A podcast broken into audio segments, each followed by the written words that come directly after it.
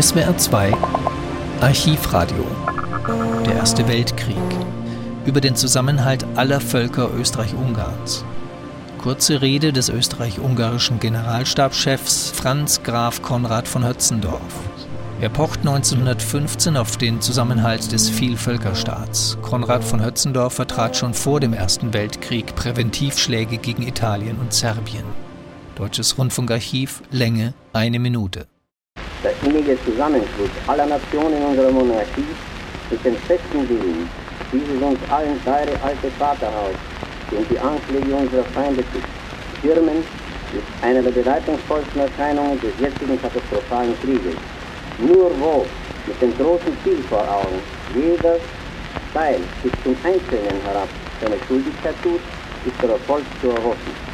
In dieser freien Pflichterfüllung haben sich alle Völker unseres weiten Reiches in der bewaffneten Macht zusammengefunden, die nun schon durch mehr als eine Vierteljahre allen Feinden siegreich die Stirne bietet.